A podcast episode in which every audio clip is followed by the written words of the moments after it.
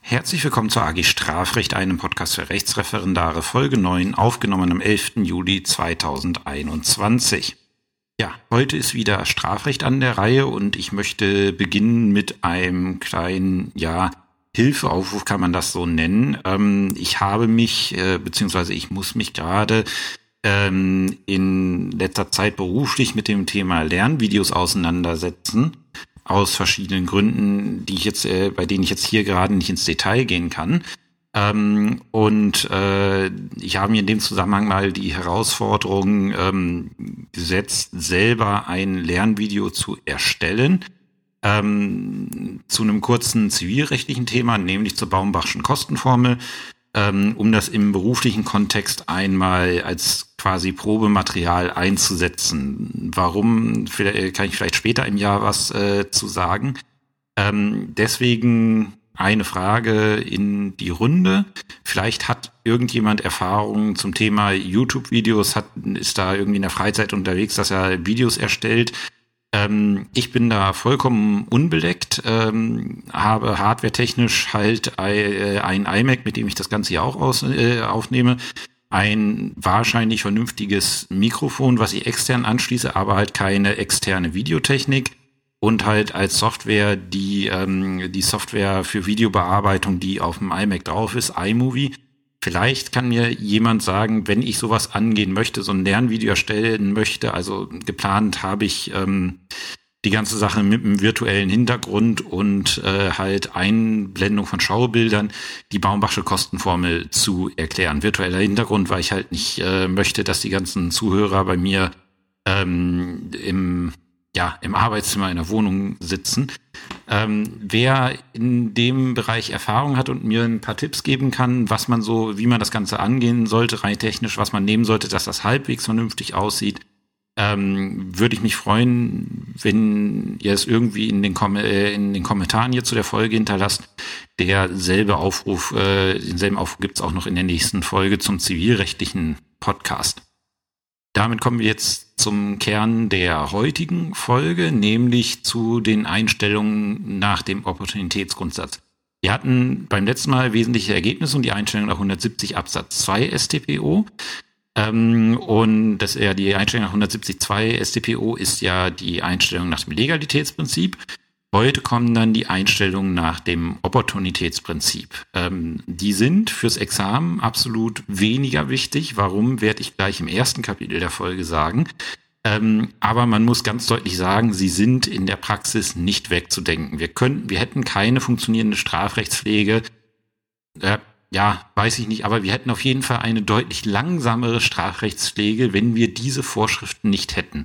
Und äh, zum praktischen Verständnis eines jeden Strafjuristen gehört nun mal, welche dieser Einstellungsvorschriften es gibt. Es gibt eine ganze Reihe in den 153 Wortfolgen der StPO und auch an anderen ähm, an anderen Orten in der StPO, die ich jetzt, ähm, also ich werde nicht alle erörtern, sondern die gängigsten. Aber ohne die Dinger könnten wir nicht effizient arbeiten. Und ihr werdet auch sehen, gerade wenn wir zum 154, 154a kommen, wie wichtig es ist, diese Vorschrift tatsächlich zu kennen und effizient zur Anwendung zu bringen. Deswegen heute die Einstellung nach dem Opportunitätsgrundsatz und bleibt einmal dran bis zum Ende der Folge, wo es einen kleinen Ausblick gibt, weil ich jetzt auch so das ähm, weitere Programm für diesen Podcast, was als nächstes drankommt, das ist ein ganz ähm, größerer Block, den ich da angehe, ähm, der letztlich zu was hinführen wird. Äh, und ich denke, dass die, äh, der Ausblick so, wie er dann kommt, wenn er dann so auch umgesetzt wird, dass der ausbildungstechnisch, denke ich, eine Menge bringt. Ich hoffe nur, dass ich es in einem vertretbaren Zeitraum dann auch schaffe, das Ganze so umzusetzen. So viel der Vorrede. Jetzt gehen wir rein in das heutige Programm. Ja, dann eine Frage vorweg, die immer gerne gestellt wird. Welche Examensrelevanz haben die Einstellungen nach dem Opportunitätsgrundsatz im Examen? Und da muss ich ganz deutlich sagen, ähm, so gut wie null. Die Bedeutung dieser Einstellungsvorschriften im Examen tendiert gegen null. Es sind ein paar Konstellationen denkbar, wo sie äh, Prüfungsstoff sein können. Nicht, weil man sich dafür entscheiden muss, danach einzustellen, ähm, sondern weil sie in revisionsrechtlicher Hinsicht und möglicherweise auch mal bei einer Entschließung ähm, relevant sein können. Das betrifft dann aber nicht die Frage, ob ich danach einstelle, sondern höchstwahrscheinlich die Frage, ähm, dass da schon mal was eingestellt worden ist und ich jetzt in der Situation bin, zum Beispiel als äh, Staatsanwalt bei der Abschlussverfügung oder äh, in der Revision, ähm, wie wirkt jetzt diese Einstellung? Kann ich die möglicherweise rückgängig machen oder das Gericht hat sie möglicherweise rückgängig gemacht, kann ich das revisionsrechtlich angreifen? Das sind Konstellationen, in denen äh, die Vorschrift prüfungsrelevant ist. Aber gehen wir von der normalen Entschließung aus. Ähm, da von der, bei der normalen staatsanwaltschaftlichen Entschließung ist es regelmäßig so, dass diese Vorschriften absolut nicht relevant sind, zumindest in Sachsen-Anhalt nicht. Es mag äh, Bundesländer geben, die das anders handhaben. Warum sind die in der Entschließung im Regelfall nicht relevant? Ganz einfach, weil im Bearbeitervermerk regelmäßig steht, ähm, von den Vorschriften über die Opportunitätseinstellung ist kein Gebrauch zu machen. Also 153 Wortfolgen der StPO sind regelmäßig ausgeschlossen. Warum machen wir das? Äh, ist ganz einfach. Wir haben, wenn wir eine Klausur stellen, äh, bestimmte Vorstellungen, wie das ganze Ding am Ende aussehen soll, auch wie die Anklage äh, aussehen soll. Das heißt, wir wollen bestimmte Sachen abprüfen. Und wenn, äh, wenn ich im Bearbeitervermerk diese Opportunitätsvorschriften nicht sperren würde, wäre es zum Beispiel möglich, dass ich, äh, ich habe zum Beispiel eine, ähm, einen Sachverhalt mit drei prozessualen Taten ähm, und ich möchte als Prüfer, dass alle drei prozessualen Taten auch in Anklageschrift dargestellt und zutreffend beschrieben werden. Und wenn ich dann den 154 nicht sperre, dann habe ich das Problem, dass äh, bei 154, äh, dass, dass dann zum Beispiel jemand auf die Idee kommen könnte und sagen könnte, ja, also diese eine, diese, das eine, diese eine Tat, die ist unheimlich schwer zu formulieren, machen wir einfach hinsichtlich der Tat 154, dann muss ich die nicht in die Anklage schreiben. Wäre effizient. Ist, muss man dazu sagen, ist auch häufig etwas, was man in der Praxis so macht, nicht weil man es nicht in die Anklage schreiben möchte, sondern zum Beispiel, weil die Beweislage schwierig ist. Äh, sehr häufig, dass man bestimmte prozessuale Taten nach 154 ausscheiden lässt. Ähm, aber das wollen wir halt in der Prüfung nicht sehen. Und deswegen ist der äh, Prüfungs, äh, also der, die Prüfungsrelevanz dieser Vorschriften äußerst gering. Äh, anders kann das, wie gesagt, sein, zum Beispiel in der Revision. Da hat ähm, irgendwie die Staatsanwaltschaft mal was nach 154 ausge, äh, ausgeschieden.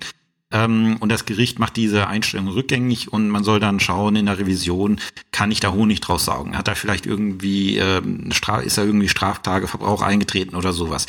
Das sind so Sachen, die äh, könnten theoretisch mal drankommen und da werden dann auch die Vorschriften relevant, ist aber eher selten der Fall. Gleichwohl, auch wenn diese Vorschriften halt keine große Examensrelevanz haben, sie sind das täglich Brot für jeden Strafrechtler. Also egal, ob ihr Verteidiger seid später oder Staatsanwalt oder Richter, diese Vorschriften gehören zu eurer täglichen Arbeit dazu. Genauso wie das Urteil oder der Schlussvortrag in der, äh, in der Hauptverhandlung. Es gehört einfach dazu. Man muss wissen, welche Möglichkeiten es gibt. Als Verteidiger muss ich das wissen, um zu schauen, ähm, was kann ich für meinen Mandanten da rausholen. Kriege ich vielleicht hin, dass eine dieser Vorschriften gezogen wird? Äh, welche Vorteile hat die eine Einstellung gegenüber der anderen Einstellung? Und so weiter und so fort. Und als Staatsanwalt muss ich halt schauen, ich habe ähm, gefühlt 30.000 Fälle ähm, auf dem Schreibtisch.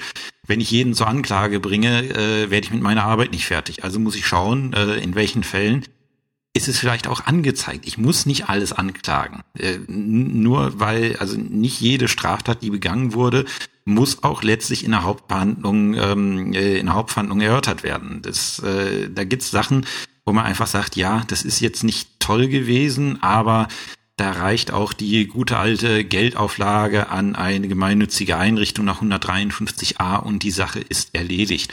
Oder wenn man das Ganze sieht, hier ähm, Cannabiskonsumenten, die zum ersten Mal wegen Eigenbesitzes, äh, wegen Besitz äh, zum Eigenbedarf auffallen. Da muss ich auch nicht mit der Härte der Strafjustiz äh, agieren, wenn man sowieso nicht meint, dass es, äh, dass es langsamer Zeit wäre. Es gibt jetzt wieder zwei Richtervorlagen ans Bundesverfassungsgericht, die meinen, das müsste, das müsste entkriminalisiert werden. Wenn ich das schon nicht vertrete, muss man wohl sagen, also jemand, der zum ersten Mal mit äh, einer geringen Menge Cannabis zum Eigenbedarf auffällig wird, den muss ich nicht einen Strafrichter bringen. Da kann man dann auch mal 153 äh, SDPO ziehen oder ähnliches. Ähm, diese Vorschriften führen zum einen dazu, dass es einem schafft, effizient äh, die Sachen zu bearbeiten und sie ermöglichen auch Einzelfallgerechtigkeit, weil sie halt ein Feld ermöglichen, wo ich sage, ja, es ist eine Straftat begangen worden, darauf muss ich reagieren. Ähm, aber wenn ich jetzt mit einer gerichtlichen Entscheidung darauf reagiere, das wäre dann auch irgendwie äh, vom Rechtsgefühl her ungerecht. Und deswegen sind diese Vorschriften so extrem wichtig und man muss sie können, man muss wissen, was dort geregelt ist. Ähm, und nachfolgend gibt's eine kleine Aus, äh, gibt's eine kleine ja, Einführung dazu, welche, ähm, welche Vorschriften dort äh, besonders geregelt sind. Äh, ich beschränke mich halt darauf, auf die, die auch in der täglichen Praxis am häufigsten vorkommen. Ja, da fängt man natürlich äh, an mit der ersten Einstellung.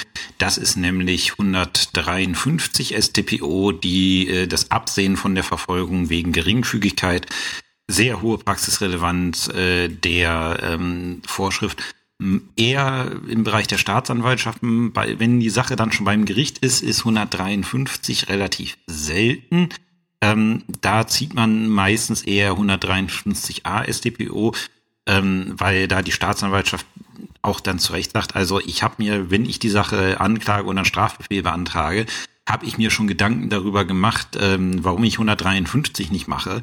Und gut, es mag jetzt sein, dass die Sache sich ein bisschen anders darstellt, aber nicht so elementar. Und deswegen, wenn ihr eine Einstellung haben wollt, bitte nur 153a. Interesse halber, die meisten Verteidiger wollen tatsächlich auch eher die Einstellung nach 153a, ähm, anstatt der Einstellung nach 153. Warum sehen wir gleich, wenn wir uns 153a SDPO ansehen? Ähm, Voraussetzungen für die Einstellung nach 153 Absatz 1 SDPO, das ist das, was sich an die Staatsanwaltschaft richtet, ist, dass das Verfahren ein Vergehen zum Gegenstand hat ähm, also Verbrechen kann ich nicht nach 153 beerdigen. Ähm, und dass die Schuld des Täters als gering anzusehen wäre, das wäre ist nicht so ganz unwesentlich, und kein öffentliches Interesse an der Strafverfolgung besteht. Das ist so das Wesentliche, was in Satz 1 steht. Ähm, was nehmen wir also mit? Ähm, also ähm, Vergehen. Das dürfen keine Verbrechen sein. Dann müsste die Schuld des Täters wie das das Gesetz formuliert, wenn die Schuld des Täters als gering anzusehen wäre. Das ist eine sehr interessante Formulierung, die deutlich macht, 153 lässt den Schuld und damit auch den Strafbarkeitsvorwurf offen. Man kann also sagen, okay, selbst wenn es so wäre, wie äh, wovon wir jetzt mal so ausgehen nach dem Ergebnis der Ermittlung, selbst wenn das alles zuträfe, wäre deine Schuld gering. Ähm, deswegen kann man, äh, deswegen kann man sagen, okay, ähm, auch bei wackeligem Tatverdacht kann man sagen, okay, wir ziehen hier in jedem Fall 153. Was ich nicht machen darf, zumindest nach der Kommentierung in der Praxis sieht das dann auch immer wieder anders aus, weil es halt auch nicht anfechtbar ist. Aber wenn ich nach dem Akteninhalt mir sicher bin, das ist hier eine 170-2 Einstellung, weil ich entweder überhaupt keinen, auch nur ansatzweise gearteten hinreichenden Tatverdacht habe oder beispielsweise, ich habe ein psychiatrisches Gutachten in der Akte, aus dem sich ergibt, der Beschuldigte ist schuldunfähig, dann kann ich nicht hergehen und sagen, ähm, ich mache das jetzt über 153, sondern zumindest so die Theorie, wenn ich sicher bin, dass es eine 170-2-Einstellung ist, muss ich die 170-2-Einstellung auch nehmen. Ich habe als Staatsanwalt kein Wahlrecht zwischen 153 und 170. In der Praxis ähm, will ich nicht ausschließen, dass es durchaus mal vorkommt, dass man dann eher den 153 zieht als den 170. Ähm, hat, weil, was, wes, weswegen ist es richtig, dass die Staatsanwaltschaft da kein Wahlrecht hat? Weil den beim 153 äh, StPO habe ich kein, äh, habe ich zum Beispiel als äh, Geschädigter kein ähm, kein Rechtsmittel. Ich habe ja bei der 170.2 Einstellung als Geschädigter äh, die Einstellungsbeschwerde oder wenn das nicht klappt, ähm, dann die, ähm, wie heißt es, die, äh, äh, die, äh, das Klageerzwingungsverfahren beim OEG haben wir ja in der letzten Folge besprochen. Ähm, das habe ich bei der Einstellung 153 äh, als Verletzter nicht. Dort habe ich nur ähm, die formlose Dienstaufsichtsbeschwerde an den äh, an den Vorgesetzten des Staatsanwalts, indem ich sage, also sorry, die Voraussetzungen liegen hier überhaupt nicht vor Äh, und wenn der sich dann letztlich draufsetzt, habe ich so überhaupt keine weiteren äh, Möglichkeiten, dort äh, tätig zu werden. Das, äh, das ist halt, das ist halt der Unterschied bei 170.2 und 153. Deswegen vorsichtig Augen auf. Ähm, wenn ich äh, 170.2 ziehen muss, sollte ich das als Staatsanwalt auch immer tun. Ähm, muss ich da irgendwelche Zustimmung einholen? Grundsätzlich 153 Absatz 1 Satz 1 StPO? Nein. Ähm, kann ich als Staatsanwaltschaft so machen. Den Beschuldigten muss ich, äh, brauche brauch ich keine Zustimmung zu. Äh, es wäre schön, wenn ich ihn anhöre, aber Zustimmung brauche ich dafür nicht, weil er ist, ja, er ist dadurch ja nicht beschwert durch die 153 Einstellung. Insbesondere auch, weil ja der, die Schuldfrage explizit offen bleibt nach dem Gesetz. Anders sieht's aus, 153 Absatz 1 Satz 2 StPO, wenn ich ein Vergehen habe, das im Mindestmaß mit einer ähm, erhöhten Strafe bedroht ist. Entschuldigung, jetzt äh, ich mache mach den Teil erst nochmal zu Ende, denn ich hatte ein Tatbestandsmerkmal im Satz 1 vergessen. Ähm, also, wenn ich ein Vergehen habe, was mit einem Mindest, mit einer im Mindestmaß erhöhten Strafe bedroht ist, dann muss ich vor der Einstellung als Staatsanwalt die äh, Zustimmung des Gerichts einholen. Was sind Vergehen, ähm, im, äh, die im Mindestmaß mit einer erhöhten Strafe bedroht sind? Beispielsweise gefährliche Körperverletzung 223 äh, SD, äh, StGB, äh, 224 StGB. Mindestmaß sechs Monate ist höher als das normale Vergehen, ähm, was sonst äh, Geldstrafe vorsieht. Interesse äh, halber die Frage 243 ähm, StGB, der Diebstahl im besonders schweren Fall. Nein, reine Strafzumessungsregel, kein, kein Vergehen mit erhöhtem Mindestmaß.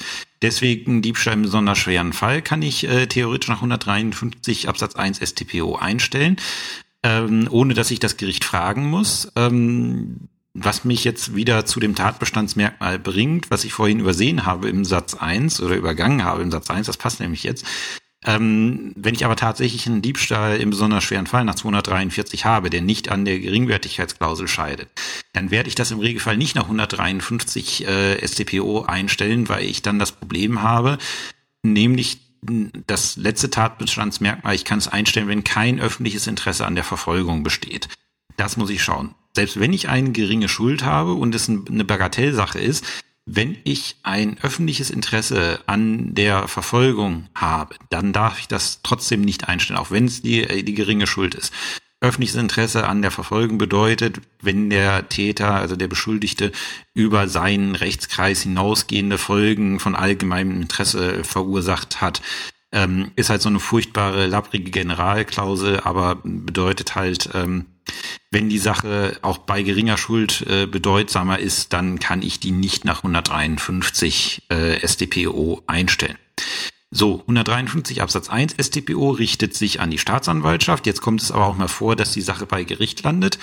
Ähm, und da ist es so, dass wenn diese, wenn die öffentliche Klage oder das Äquivalent Strafbefehlsantrag erhoben ist, kann das Gericht in jeder Lage des Verfahrens unter den Voraussetzungen des Absatz 1, also alles, was ich vorher wie bisher gesagt habe, ähm, gilt, das Verfahren einstellen. Es braucht da aber die Zustimmung von bestimmten Leuten, nämlich erstmal der Staatsanwaltschaft, das ist logisch, das ist die Verfolgungsbehörde.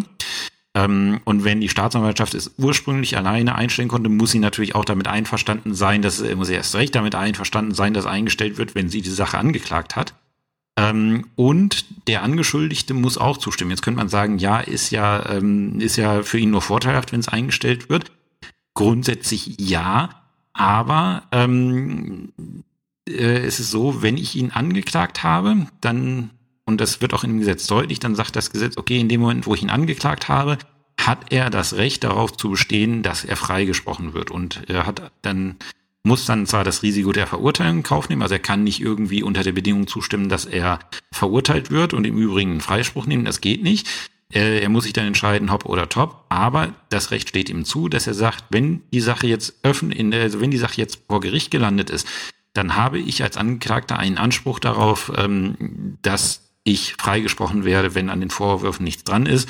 Und da steht mir das Recht gut, dass ich das dann auch verfolge. Ähm, deswegen die Problematik dort äh, bei Gericht, dass ich halt die Zustimmung von beiden brauche. Die Frage ist, äh, die nächste Frage ist, ist dieser Einstellungsbeschluss des Gerichts anfechtbar? Grundsätzlich nein, sagt schon das Gesetz. aber Staatsanwaltschaft und Angeklagter können äh, den Beschluss anfechten na, mit der Beschwerde nach 304 StPO mit der Begründung, dass eine prozessuale Voraussetzung nicht für die Einstellung nicht vorgelegen hat. Auf Seiten der Staatsanwaltschaft könnte man zum Beispiel dran denken, die Zustimmungserklärung hat nicht vorgelegen oder beispielsweise die Tat ist als Verbrechen zu beurteilen und deswegen durfte ich es nicht nach 153 einstellen. Für den Angeklagten im Regelfall die äh, also die Zustimmungserklärung hat nicht äh, vorgelegen. Ähm, alternativ ähm, äh, die Voraussetzungen für das Absehen von der Zustimmung des Angeklagten, welche in 153 Absatz 2 Satz 2 StPO geregelt sind, hätten nicht vorgelegen. Ich, ich habe tatsächlich mal einen ähm, Fall gehabt, wo äh, das Gericht 153 Einstellungen äh, beschlossen hat. Äh, die hatte ich, hatte ich auch als Beschwerderichter. Ähm, da ist äh, dann Beschwerde eingelegt worden gegen den Einstellungsbeschluss äh, durch den Angeklagten mit der Begründung, ähm, die Zustimmungserklärung hat gefehlt. Tatsächlich fehlte die auch, also es durfte so nicht eingestellt werden. Ähm, warum hat der Angeklagte das gemacht? Er wollte gerne einen Pflichtverteidiger haben und äh, auf seinen Pflichtverteidigerantrag hat man ihm gesagt, äh, was willst du? Es gibt nichts mehr zu verteidigen. Das Verfahren ist nach 153 eingestellt. Äh, ich, äh, also ja, klar, wir haben den Einstellungsbeschluss dann aufgehoben, weil die Voraussetzung nicht gegeben war. Gedacht habe ich mir nur, na, ob das so eine gute äh, Vorgehensweise ist, äh, weiß ich nicht unbedingt. Ich weiß nicht, was aus der Sache geworden ist, weil in dem Moment, wo ich die Einstellung aus der Welt schaffe, kann es mir natürlich auch passieren, dass ich verurteilt werde. Ich habe keinen Anspruch auf eine Einstellung nach 153 StPO. Ähm, und wenn ich so verfahre, kann es mir auch passieren, dass das Gericht sagt, okay, dann wollen wir doch mal sehen, ob wir das nochmal machen. Äh, war eine interessante Sache. Letzte Frage, die sich, äh, die sich stellt, ist, ähm, was ist, äh, führt diese, führt die 153 Einstellungen zum Strafklageverbrauch? Kommt drauf an, wer sie macht. Die, bei der Staatsanwaltschaft nein. 153 führt, wenn die Staatsanwaltschaft alleine einstellt, führt nicht zum Strafklageverbrauch. Wenn sich die Staatsanwaltschaft das aus welchen Gründen auch immer anders überlegt, wobei man mal sagen muss, wenn man weiß, wie der Aktenverlauf in so einer Behörde ist, ähm, ist es eine theoretische Frage. Ähm, aber grundsätzlich 153 durch die Staatsanwaltschaft alleine führt nicht zum Strafklageverbrauch in irgendeiner Hinsicht. Bolke verlangt einen irgendwie sachlichen Grund, weswegen man es jetzt doch weiter verfolgen sollte, aber das ist, glaube ich, nicht herrschende Meinung, wenn ich das so gesehen habe. Äh, es ist auch ein, wie ich finde, ein sehr theoretisches Problem, weil man muss mal überlegen. Ähm, der, der Dezernent verfügt, äh, Einstellung 153, macht alles fertig. Letzter Punkt der Akte ist weglegen. Ähm, und wenn die Akte dann mal wieder kommt, weil sie, die, sie wandert ins Archiv und dann müsste es ja irgendwelche Gründe geben, weswegen das Ding mal wieder hochkommen sollte. Und das ist im Regelfall nur der Fall, wenn irgendetwas Neues passiert. Und deswegen wird eine Einstellung nach 153 durch die Staatsanwaltschaft wohl nur überdacht werden, wenn tatsächlich irgendwas Neues in der Akte passiert ist, was die Staatsanwaltschaft dazu veranlasst, äh, veranlasst ihre bisherige Entscheidung doch nochmal zu hinterfragen und anders zu bewerten. Ähm, bei gerichtlichen Einstellungen nach 153 sieht es anders aus. Ähm, dort gibt es einen Beschluss vom fünften Strafsenat des Bundesgerichtshofs vom 26.08.2003, Aktenzeichen 5 STR 104, äh, 145 aus 03. Ähm, ist auch wie immer in den Shownotes verlinkt. Dort hat der Bundesgerichtshof der 153 Absatz 2 Einstellung, also der Einstellung durch das Gericht, einen gewissen Strafklageverbrauch zuge, ähm, zugebilligt. Ähm, das äh, jedenfalls ähm, hat er gesagt, Strafklageverbrauch tritt nicht ein, wenn die Tat nachher als, also wenn sich im Nachhinein herausstellt, dass die Tat als ähm, Verbrechen zu bewerten ist. Das hat das Gesetz zum Beispiel auch so in 153a explizit geregelt. Ähm, da sagt er dann kein Strafklageverbrauch, aber ansonsten wohl schon. Ähm, sind dann einige Ausführungen drin, inwiefern das bei ähm, äh, das dann ist, wenn jetzt irgendwie neue Beweismittel äh, hinzutreten, aus denen sich ergibt, dass die Schuld nicht mehr als gering anzusehen ist, ob man dann wieder aufnehmen kann. Das ist eine ganz lesenswerte Entscheidung und das ist auch eine der wenigen Fälle, wo dann mal die Opportunitätseinstellungen examensrelevant sein können, wenn man nämlich irgendwie in einer Revision was hat, was das Gericht irgendwie ähm, nach 153 zunächst eingestellt hatte und dann hat man davon wieder Abstand genommen ähm, und dann muss man schauen, ist diesbezüglich dann nicht irgendwie Strafklageverbrauch eingetreten. Deswegen die Entscheidung verlinkt und ich würde sie mal in einer ruhigeren Minute äh, lesen, weil sie durchaus sehr interessant ist. So viel zu 153 SDPO.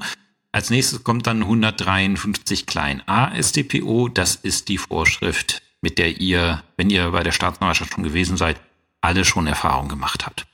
Ja, also 153a SDPO habt ihr, wenn ihr länger bei der SDA gewesen seid oder auch nur ein paar Wochen bei der SDA gewesen seid, habt ihr damit schon zu tun gehabt, weil es passiert erfahrungsgemäß in irgendeinem Sitzungsdienst, dass ihr deswegen telefonieren müsst. Deswegen, ihr kennt die Vorschrift, alle Einstellungen, ähm, Absehen der Verfolgung unter Auflagen und Weisungen. Ähm, hier ist es jetzt auch wieder so, ähm, wir haben zwei Vorschriften, Absatz 1, Absatz 2. Absatz 1 richtet sich an die Staatsanwaltschaft, Absatz 2 an das Gericht. Ähm, wie ist es, äh, wie ist es da mit der, ähm, mit der Zustimmung des Gerichts? Fangen wir damit an. Ähm, da ist es so, das Gericht muss wie beim 153 auch zustimmen bei Vergehen mit, Erhö äh, mit Strafandrohung von erhöhtem Mindestmaß. Ähm, andernfalls äh, halt nicht. Besonderheit, hier muss auch der Beschuldigte zustimmen, auch wenn die Staatsanwaltschaft einstellt, weil man drückt ihm ja irgendwas auf, was er zu machen hat. Und das geht natürlich nur, wenn er tatsächlich auch, ähm, äh, wenn er tatsächlich auch äh, damit einverstanden ist. Also ansonsten kann ich es auch gleich lassen. Es ist eine Selbstverständlichkeit, dass da, dass da ähm, vorher gefragt werden muss, ob das äh, so gemacht werden soll. Weitere Voraussetzungen, ähm, äh, man kann von der Erhebung der öffentlichen Klage absehen und dem Beschuldigten Auflagen und Weisungen erteilen, wenn diese geeignet sind, das öffentliche Interesse an der Strafverfolgung äh, zu beseitigen und die Schwere der Schuld nicht entgegensteht. Wenn wir uns das im Vergleich mit 153 mal ansehen, 153 sagt sogar, der Schuldvorwurf bleibt offen. 153a ähm, sagt, die Schwere der Schuld darf nicht entgegenstehen. Das bedeutet, das bedeutet, wenn ich eine hinreichend schwere Schuld habe, dann darf ich 153a nicht anwenden. Weswegen, äh, weswegen es schon schwierig ist, äh, den 153a bei so Sachen wie bei einer gefährlichen Körperverletzung anzuwenden, weil das ist ja schon recht heftig, was da passiert ist. Also die, die Schwere der Schuld darf da nicht entgegenstehen und die Auflage muss geeignet sein, das öffentliche Interesse an der Strafverfolgung zu beseitigen.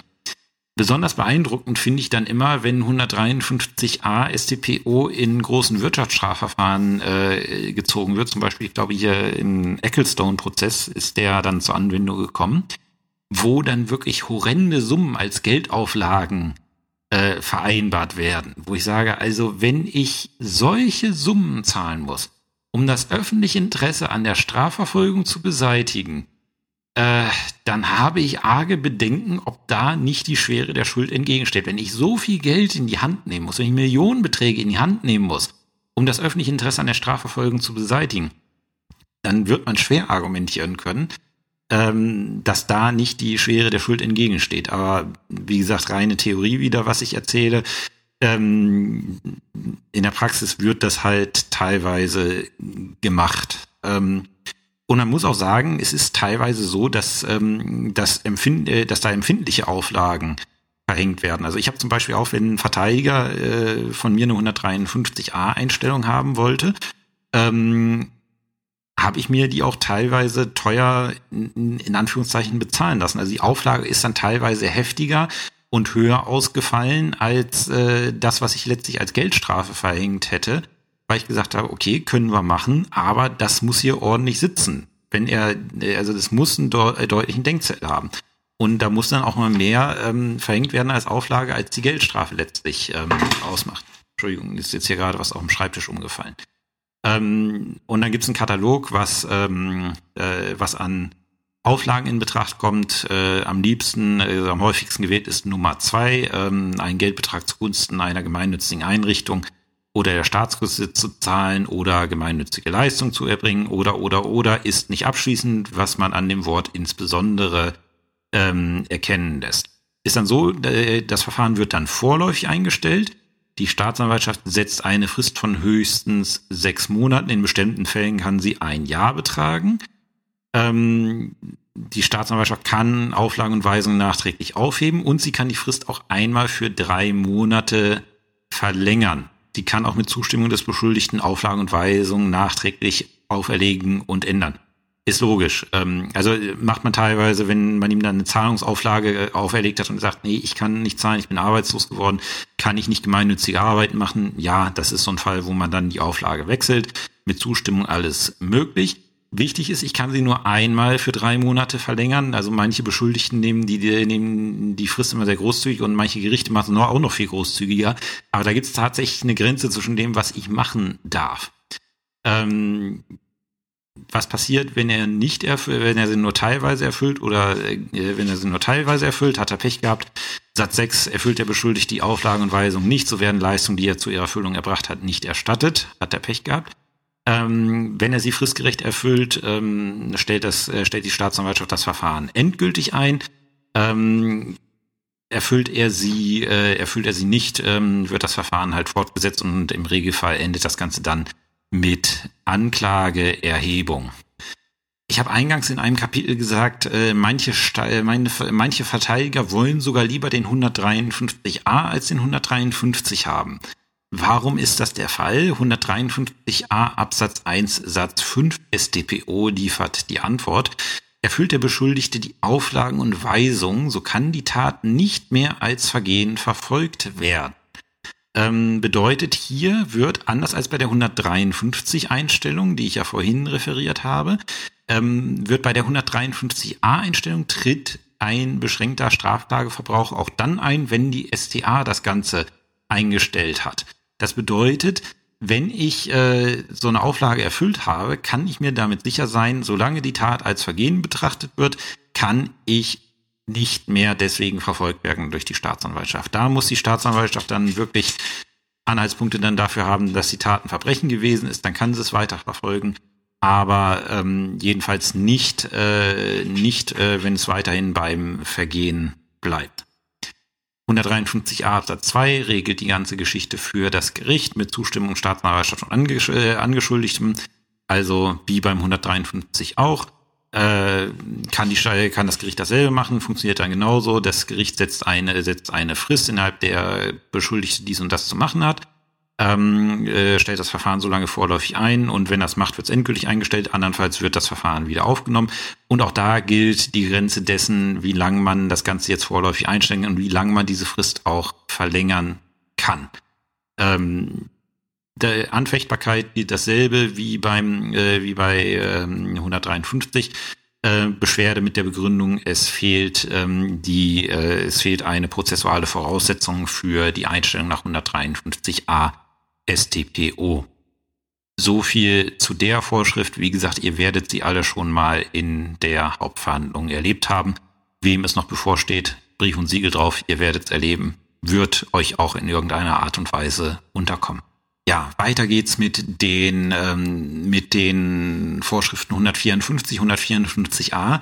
Die packe ich zusammen, weil sie im Endeffekt dieselben Folgen haben und dasselbe veranlassen, aber halt für unterschiedliche Fälle ähm, getroffen sind. Und oftmals sieht man, dass diese Vorschriften 154, 154a nicht richtig ähm, nicht richtig äh, gehandhabt werden. Da wird dann teilweise äh, 154 äh, benutzt, wenn 154a eigentlich einschlägig wäre. Ähm, und das ist auch häufig was äh, was von Ausbildern kritisiert wird. Ähm, diese Vorschriften sind praktisch so, so wichtig. Ähm, eine, ein effizientes Vorgehen, ein effizienter Nutzen von 154, 154a STPO kann wirklich dazu führen, dass eine Hauptverhandlung, die sonst irgendwie zwölf Tage dauern würde, in einem Tag vorbei ist, ohne dass es irgendwie einen Abschlag auf die Strafe gibt, die man dann am Ende verhängt. Das muss man einfach mal dazu sagen. Ähm, das hat mal ein Bundesrichter, er hat das mal auf einer Fortbildung gesagt, ähm, als dann gesagt, als äh, dann von einigen Kollegen so ketzerisch gesagt wurde, ja, 154, dann, äh, ähm, dann kommt ja am Ende nichts bei rum. Und da hat dann der Bundesrichter gesagt, das steht in dem 154. Äh, steht da irgendwo drin, dass diese Vorschrift gerechte Strafen verbietet? Nein, tut es nicht. Ähm, und äh, muss man dazu sagen, auch als junger Proberichter war zum ersten Mal in der Strafkammer, äh, und wir hatten halt überlegt, ähm, äh, ob wir anregen, bestimmte Sachen nach 154 ähm, ausscheiden zu lassen, weil da sich die Hauptverhandlung für weitere drei, vier Tage verlängert hätte. Ähm, und ich habe halt vehement dagegen argumentiert, weil ich gesagt habe, hier Gerechtigkeitsgedanke, wir, wir müssen doch irgendwie zu einer vernünftigen Strafe kommen. Ähm, und der, Bericht, äh, der Berichterstatter äh, in dem Verfahren hat, hat nur gegrinst und hat gesagt, ja, ähm, Herr Kollege, ich schreibe Ihnen mal auf, was ich nach bisherigem Stand als Strafe äh, vorschlagen würde. Ähm, und äh, wenn, wenn wir es nach 154 einstellen und jetzt äh, sagen Sie mir mal, was Sie für eine Strafe jetzt verhängen würden, wenn wir den Teil nach 154 ausscheiden lassen. Und überraschenderweise, es war genau dieselbe Strafe. Es hätte nichts ausgemacht, jetzt noch, äh, wir hätten nur drei vier Hauptverhandlungstage drangehängt und es hätte an der Strafe nichts geändert. Das ist halt das Wesen der deutschen Strafzumessung, gerade wenn man Gesamtstrafenbildung macht, werden wir auch noch in der Folge hier machen, dann sieht man erstmal, äh, ab einem gewissen Punkt macht es keinen Unterschied, ob jemand äh, sieben Straftaten begangen hat oder drei Straftaten. Das, das ist halt das Wesen unserer Gesamtstrafenbildung, ähm, dass das wiederholte Begehen von Straftaten sich letztlich auf die eigentliche Strafzumessung sehr, sehr gering auswirkt. Und um, um dem, um das quasi auszunutzen, ähm, im Effizienzgedanken gibt es die Vorschriften 154, 154a StPO. Ähm, und die, wenn man die effizient nutzt als Richter und als Staatsanwalt, dann hat man, oder auch als Verteidiger, wenn man anregt, bestimmte Sachen rauszuschmeißen, das ist ja für seinen Mandanten auch immer, immer gut, ähm, wenn, ähm, wenn die Sachen da drin sind, ähm, dann, das, das hat dann wirklich Vorteile, weil wir alle dann schneller fertig sind mit der Geschichte und man kann trotzdem äh, am Ende zu der Strafe kommen, die man für angemessen hält für die ganze Geschichte. Das ist ja Voraussetzung für 154, 154a, dass der Teil, den man rausschmeißt, jetzt wirklich bei der Strafzumessung nicht ernsthaft ins Gewicht fällt. Äh, erste Frage, was ist der Unterschied zwischen 154 und 154a StPO? 154 wende ich an, wenn ich eine Tat im prozessualen Sinne nicht weiter verfolge. Das ist dann eine echte Teileinstellung. 154a wende ich an, wenn ich innerhalb einer Tat im prozessualen Sinne bestimmte komplexe ähm, abschichten möchte. Was ist der Unterschied? Was ist eine Tat im prozessualen Sinne? Das hat häufiger, äh, häufiger Gedankenfehler, dass dann gesagt wird, ja, Tatmehrheit ist, äh, sind zwei Taten im prozessualen Sinne. Nein, das ist falsch.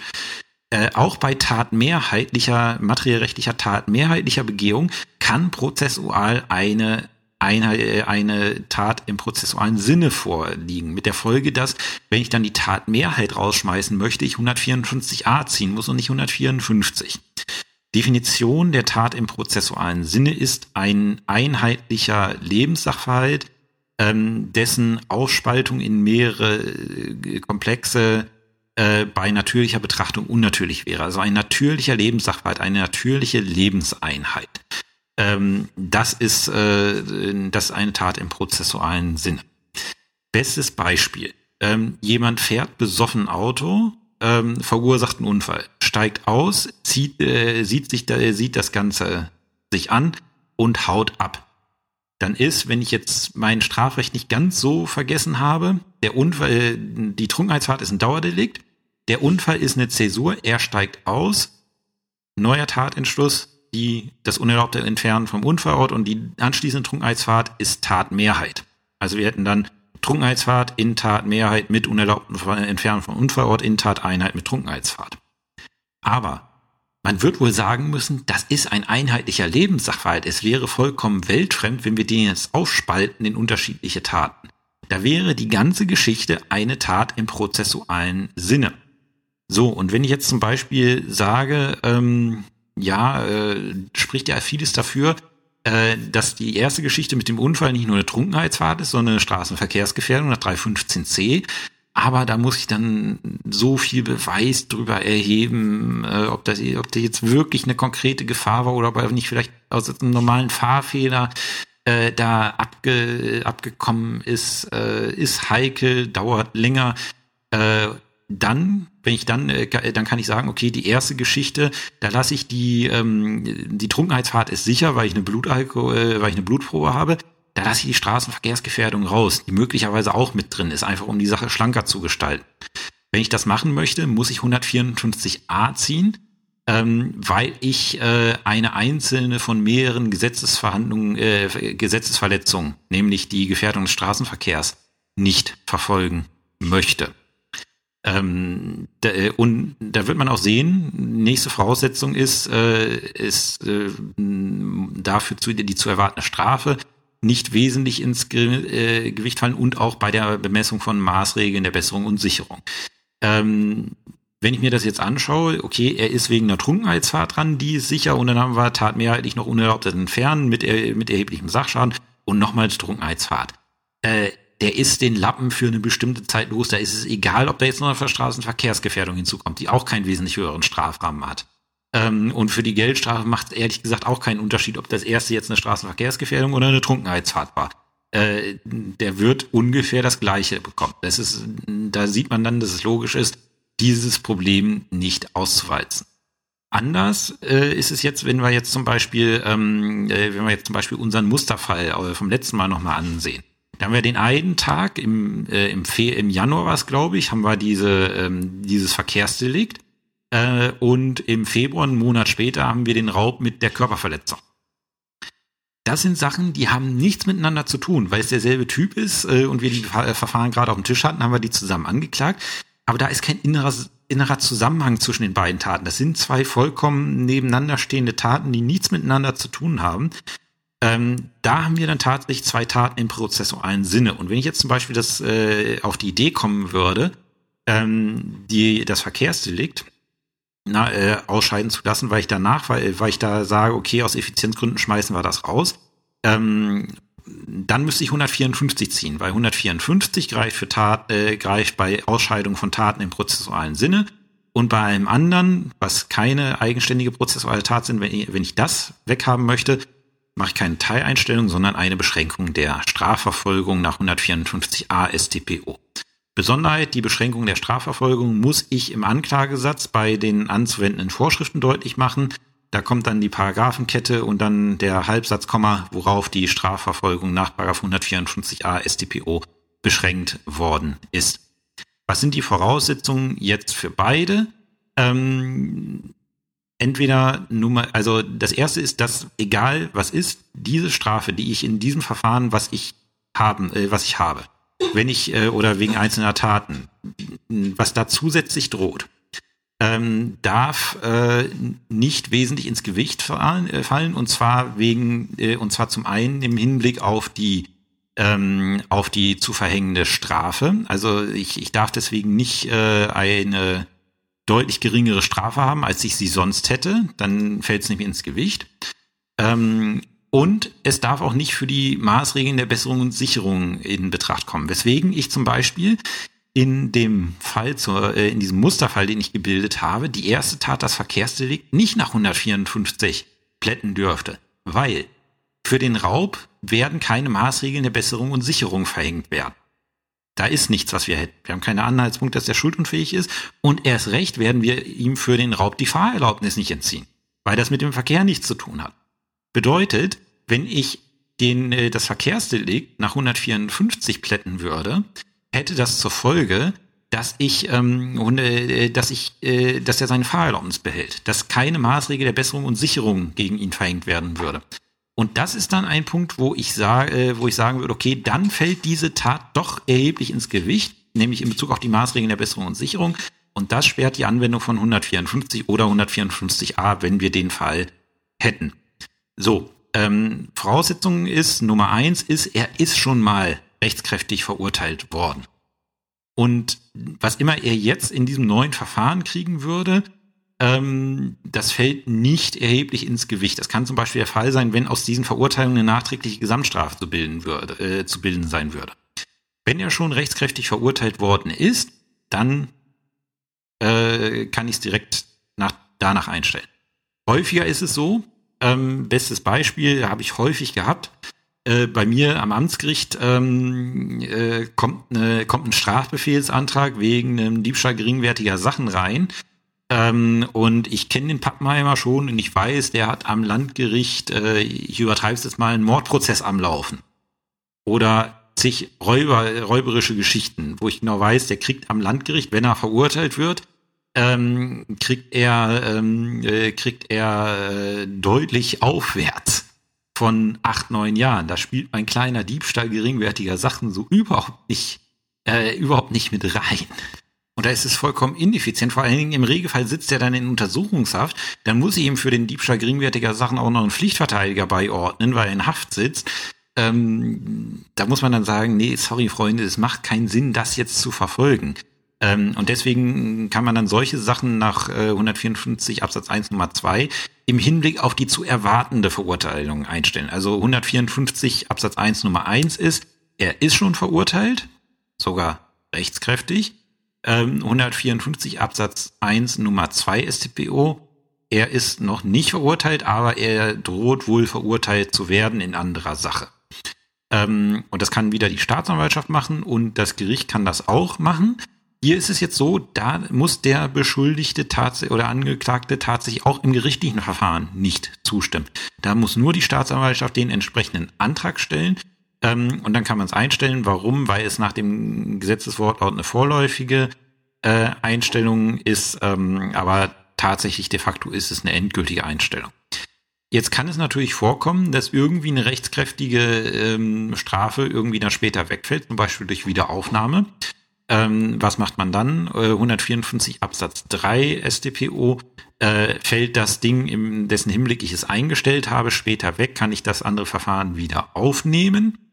Ähm, und ähm, äh, ist, es, ähm, ist es dann so, dass äh, ähm, dass jetzt im Fall des Nummer zwei, dass dann tatsächlich keine Verurteilung rumkommt äh, und es einen Freispruch gibt, oder es kommt wesentlich weniger dabei rum, als man gedacht hat. Zum Beispiel der Raub, äh, den man dachte, entpuppt sich dann beim Landgericht nur als Diebstahl und kriegt eine Geldstrafe.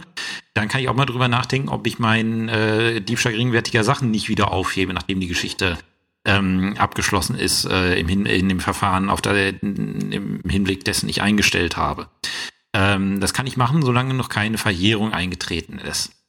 Ähm, tritt durch eine Einstellung 154 ähm, Straftageverbrauch ein. Bei der Staatsanwaltschaft nein, die Staatsanwaltschaft kann sich jederzeit anders überlegen. Bolke sagt wieder, es braucht einen sachlichen Grund. Ähm, sie bindet auch nicht die in 154 Absatz 4 StPO genannte Frist von drei Monaten nach Rechtskraft der anderen Geschichte.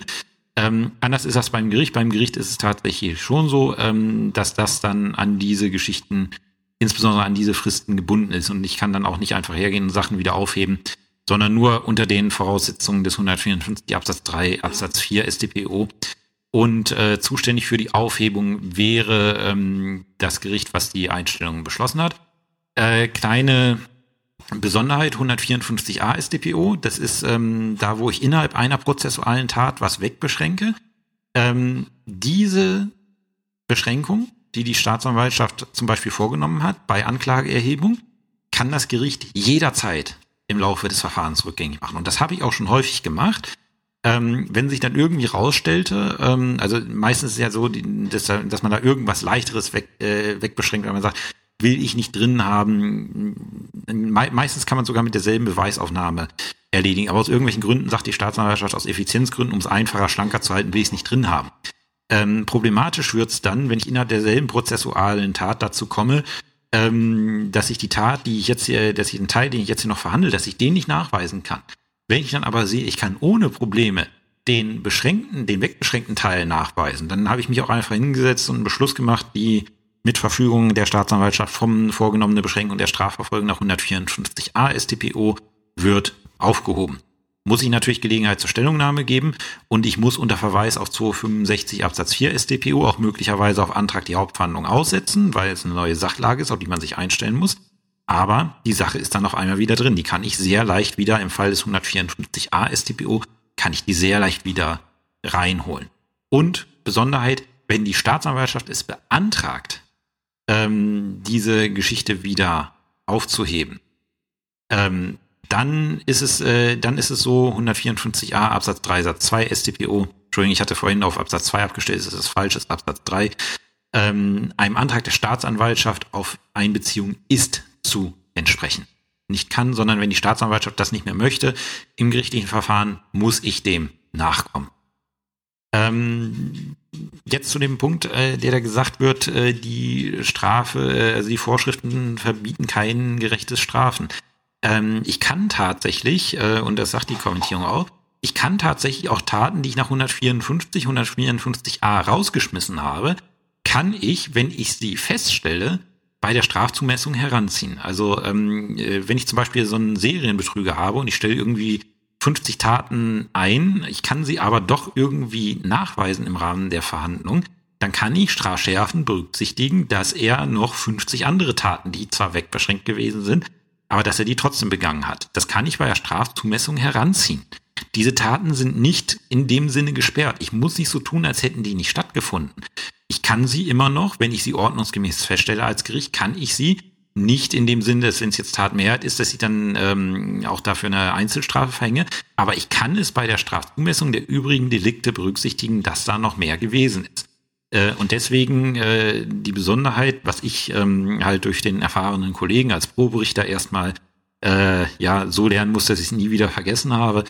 Ähm, die Vorschriften 154, 154a verbieten kein gerecht, äh, äh, verbieten es nicht gerecht zu strafen. Ähm, und sie machen einem, wenn man sie richtig einsetzt, machen sie einem das Leben so viel leichter und zwar allen Verfahrensbeteiligten, auch dem Angeklagten, der jetzt nicht nur irgendwie zig Tage hier sitzen muss, um damit die Sache bis ins letzte Detail auch geklärt ist.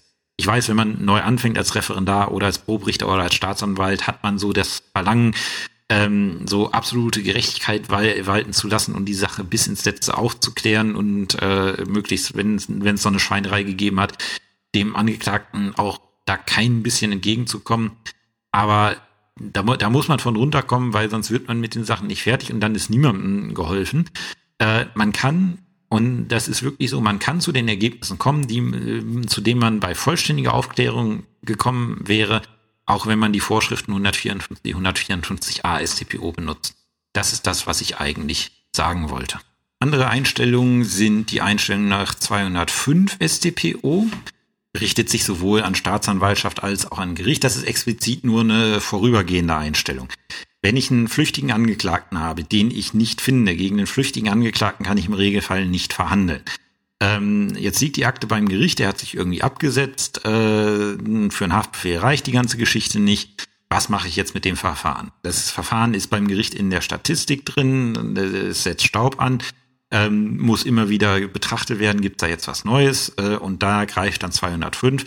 Wenn ich aus bestimmten Gründen gegen den Angeklagten nicht äh, verhandeln kann, zum Beispiel er ist ähm, äh, er ist flüchtig, das ist das meiste, oder sein Aufenthalt ist unbekannt, muss nicht mehr flüchtig sein, kann einfach sein, wir wissen nicht, wo er ist, ähm, oder er ist ähm, verhandlungsunfähig, äh, dann kann ich das Verfahren als Gericht äh, durch äh, Beschluss nach 205 StPO vorläufig einstellen. Ich muss dann die Beweise sichern, so dass ich halt noch verhandeln kann, wenn der Angeklagte mal irgendwann auftaucht.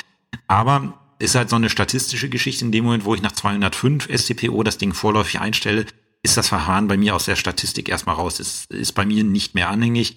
Die Akten gehen auch zur Staatsanwaltschaft zurück, die dann die Verjährungsfrist überwacht und äh, Fahndungsmaßnahmen veranlasst ähm, sieht man relativ häufig in Akten. Es kommt eigentlich relativ häufig vor, dass man irgendwie einen Angeklagten nicht weiß, wo er gerade ist. Äh, irgendwann fallen die mal in der äh, Polizeikontrolle auf, dann hat man wieder eine Anschrift. Ähm, und dann ist auch logisch, in dem Moment, wo man äh, dann wieder neue Anhaltspunkte hat, wo er ist, ich kann eine Einstellung von 205 äh, nach 205 StPO jederzeit äh, rückgängig machen. Ähm, was ich dann noch, äh, was ich dann auch noch habe, ist äh, 205 kann ich auch dann anwenden, ähm, wenn ich andere Verfahrensbeteiligte, zum Beispiel Zeugen, nicht erreiche, ähm, ich habe das mal, ich, ich habe das mal gehabt, dass ich, äh, da, da habe ich es tatsächlich analog angewandt. Ähm, das war eine Schlägerei, gefährliche Körperverletzung, deswegen ging auch nichts mit 153, 153a, weil die Sache einfach, also der Vorwurf auch einfach in der Sache zu heftig war. Ähm, war so eine Schlägerei im Asylbewerberheim und sämtliche Tatzeugen bis auf meinen Angeklagten waren mittlerweile abgeschoben worden. An die bin ich nicht mehr rangekommen. Ähm, und jetzt, äh, jetzt hätte ich die, äh, kann ich natürlich überlegen, ob ich dann versuche, die ähm, Aussagen zu verlesen. Aber das war so ein diffuses Geschehen, dass ich gesagt, selbst wenn ich das verlese, also für eine Verurteilung reicht mir die Verlesung. Dies reicht zwar für einen hinreichenden Tatverdacht und dementsprechend auch für eine Verfahrenseröffnung, aber für eine Verurteilung reicht das nicht. Und deswegen habe ich dann nach 205 Vorläufe eingestellt, ähm, bis man die Zeugen halt irgendwann mal ähm, findet, weil äh, ja, die waren halt nicht mehr da. Ich hatte auch keine richterliche Vernehmung, wo ich gesagt hätte, okay, ähm, da kann ich mehr Honig draus saugen. Es war halt wirklich ein sehr diffuses Geschehen und die reine Verlesung der Geschichten hätte nicht gereicht. Und da habe ich dann 205 äh, mit Zustimmung der Staatsanwaltschaft halt angewandt, weil halt die Zeugen nicht mehr da. Wenn die dann natürlich irgendwann wieder eingereist worden, äh, eingereist wären oder nur einer wieder eingereist wäre und ich krieg das mit, geht der 200, äh, 205 natürlich ähm, aus, äh, aus der Welt. Ja, die letzte äh, Geschichte, die ich, ähm, äh, die ich erörtern möchte, ist äh, der Verweis auf den Privatklageweg nach 376 StPO. Ähm, die Privatklage ist etwas, ähm, bei bestimmten Delikten ist es so, ähm, dass der Verletzte diese selber ohne die Staatsanwaltschaft verfolgen kann, indem er eine Privatklage beim zuständigen Amtsgericht erhebt. Welche Delikte das sind, steht in 374 StPO, zum Beispiel der Hausfriedensbruch, ähm, die Beleidigung, sehr häufig die Beleidigung, teilweise die Körperverletzung, Nötigung, ähm, Sachbeschädigung. Das sind Sachen, die so äh, im Privatklageweg äh, verfolgt werden dürfen. Und da sagt Paragraph 376 ähm, StPO, äh, die öffentliche Klage wegen der in Paragraph 374 äh, bezeichneten Straftaten von der Staatsanwalt äh, soll von der Staatsanwaltschaft nur dann erhoben werden, wenn dies im öffentlichen Interesse liegt. Ähm, bedeutet, habe ich kein öffentliches Interesse, kann ich das Verfahren als Staatsanwaltschaft einstellen und den äh, Geschädigten auf den Privatklageweg verweisen ähm, kann ich mir natürlich gut vorstellen, dass da bestimmte Beleidigungen, ähm, zum Beispiel wenn unter Nachbarn ist, äh, wenn die sich mal wieder irgendwas an den Kopf geschmissen haben, äh, kann ich sagen, okay, Freunde, wenn ihr das vor Gericht klären wollt, dann erhebt eine Privatklage, ich habe Besseres zu tun. Es sind aber auch Beleidigungen denkbar, wo man, wo man sagen kann, also hier ist, äh, hier hat der Täter so einen Rechtskreis äh, geschaffen und äh, die Rechte derart ver verletzt, äh, dass ich das als Staatsanwaltschaft nicht ignorieren kann. Beispielsweise im, muss man heute denken, irgendwelche Beleidigungsdelikte bei Social Media, die wirklich eine enorme Strahlweite haben und auch geeignet sind, dann ähm, das Opfer erheblich in seiner Lebensführung zu beeinträchtigen. Wenn ich solche äh, Auswirkungen der Tat habe, dann werde ich wohl sagen müssen, okay, hier liegt die Anklagehemmung im öffentlichen Interesse, kann ich nicht, ähm, äh, kann ich nicht auf einen Privatklageweg verweisen. Ähm, zum Beispiel auch ein bisschen, also ich, ich finde es zum Beispiel immer bedenklich, dass die Körperverletzung äh, nach 223 SD, StGB, dass die als Privatklageweg angesehen wird, wo ich sage, diese Körperverletzung hat da eigentlich nichts drin zu suchen.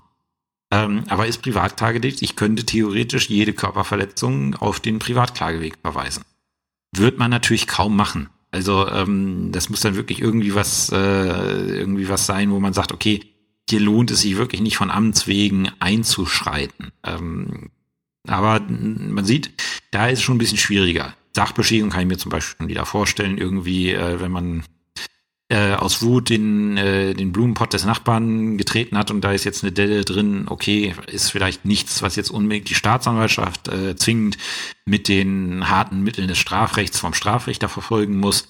Ähm, andererseits, wenn ich das Auto meines Nachbarn demoliere, indem ich mit dem Vorschlag nochmal drüber ziehe, äh, ja, okay.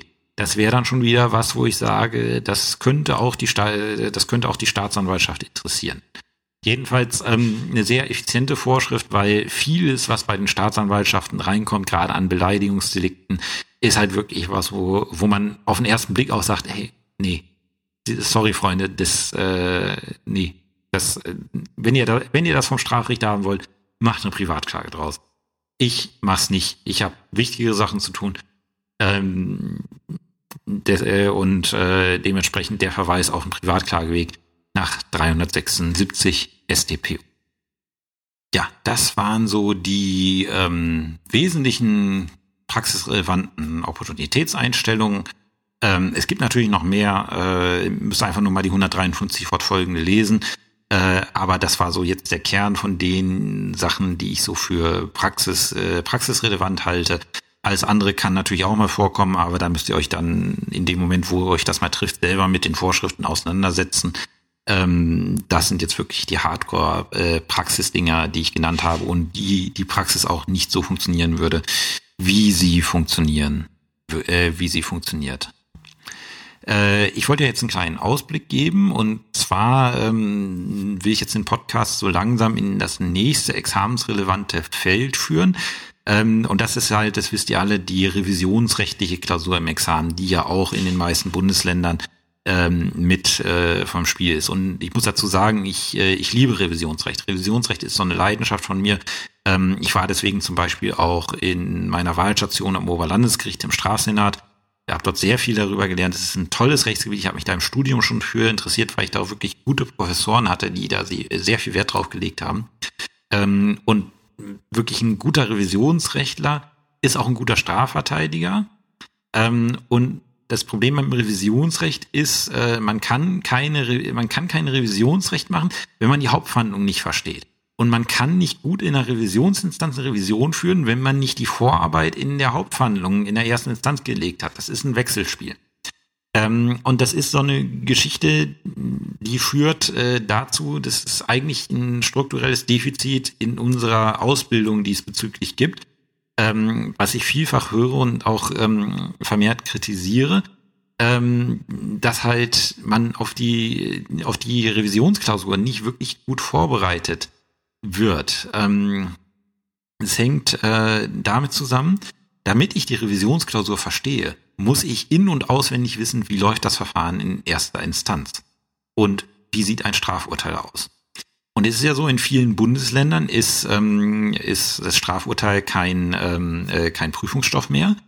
Ähm, kommt auch im Examen nicht dran. Zum Beispiel bei uns in Sachsen-Anhalt, äh, Strafurteil ist ähm, doch, also ist äh, theoretisch möglich, dass es drankommt, aber kommt de facto ewig nicht dran. Ähm, und äh, das hat, führt dann immer dazu, ich frage dann im Klausurenkurs immer, ja, äh, wer von Ihnen hat mal gehört, wie man Strafurteil schreibt in der Ausbildung? Meistens niemand. Ähm, wenn ich aber eine Revisionsklausur habe, dann wird von mir verlangt, dass ich ein Strafurteil untersuche auf Rechtsfehler. Wie will ich denn sinnvoll ein Strafurteil untersuchen, wenn ich nicht weiß, wie es geschrieben wird und welche Bedeutung die einzelnen Passagen haben? Ähm, und ich, äh, ich erlebe das dann, wenn ich Revisionsklausuren bespreche im Klausurenkurs, ähm, erlebe ich dann immer, äh, dass mir dann große Augen ansehen. Die sagt, ja, irgendwie ist das sinnig, äh, was Sie da gerade erzählen. Jetzt, jetzt verstehe ich es auch. Aber das sieht man dann in den Klausuren. Und deswegen kann ich nicht, wenn ich jetzt im Podcast mit Revisionsrecht anfangen möchte, kann ich nicht hergehen und einfach, ähm, ja, es ist und einfach mit der Revisionsklausur anfangen. Dann müsste ich was erklären, ohne Grundlagen gelegt zu haben. Deswegen werde ich jetzt über die nächsten Folgen hier im Podcast die Grundlagen fürs Revisionsrecht legen. Und das bedeutet, wir schauen uns als erstes den Gang der erstinstanzlichen Hauptverhandlung an. Das ist auch für diejenigen, die äh, in den Sitzungsdienst jetzt irgendwann mal gehen, äh, interessant, damit sie wissen, was sie da erwartet und wie die ganze Geschichte abläuft. Ähm, weil es ist wichtig zu wissen, wie läuft ein Verfahren normal ab, weil wenn, wenn ich, nur wenn ich weiß, wie es normal abläuft, kann ich dann bei einer Revisionsklausur auch Anom äh, Anomalien sehen und schauen, okay, unter welchem Gesichtspunkt ist diese Abweichung hier denn jetzt revisionsrechtlich relevant? Ist das möglicherweise ein Verfahrensfehler? Um dann, nachdem wir das besprochen haben, erstmal das Strafurteil zu besprechen. Das hilft auch denjenigen, bei denen das Strafurteil noch regelmäßig in der Klausur abgeprüft wird, kann ja durchaus vorkommen. Ähm, da sind wir auch äh, auf mir vertrauten Terrain, weil ich natürlich hoffentlich weiß, wie man Strafurteil schreibt. Ich habe schon ein paar geschrieben. Ähm, und da dann auch erkläre, was sind die einzelnen Passagen des Strafurteils. Um dann halt auch erklären zu können, wo knüpft denn hier die Sachrüge an? Äh, was ist denn das Interessante an der Sachrüge, die, äh, mit der ich dann das Urteil betrachte? Und erst nachdem ich die beiden Grundlagen gelegt habe, die möglicherweise auch jeweils mehr als eine Folge in Anspruch nehmen werden, gerade der Gang der Haupthandlung, das kann ja sehr komplex werden, ähm, dann erst kann ich auch tatsächlich in die Revision reingehen und das Revisionsgutachten erörtern. Deswegen, das ist so das, was so die nächsten Wochen und Monate hier anstehen wird. Ähm, nächste Folge wird dann wieder Zivilrecht werden, ähm, der zweite Teil vom Erbrecht. Äh, deswegen bis dahin, habt eine schöne Zeit und bis zum nächsten Mal. Tschüss.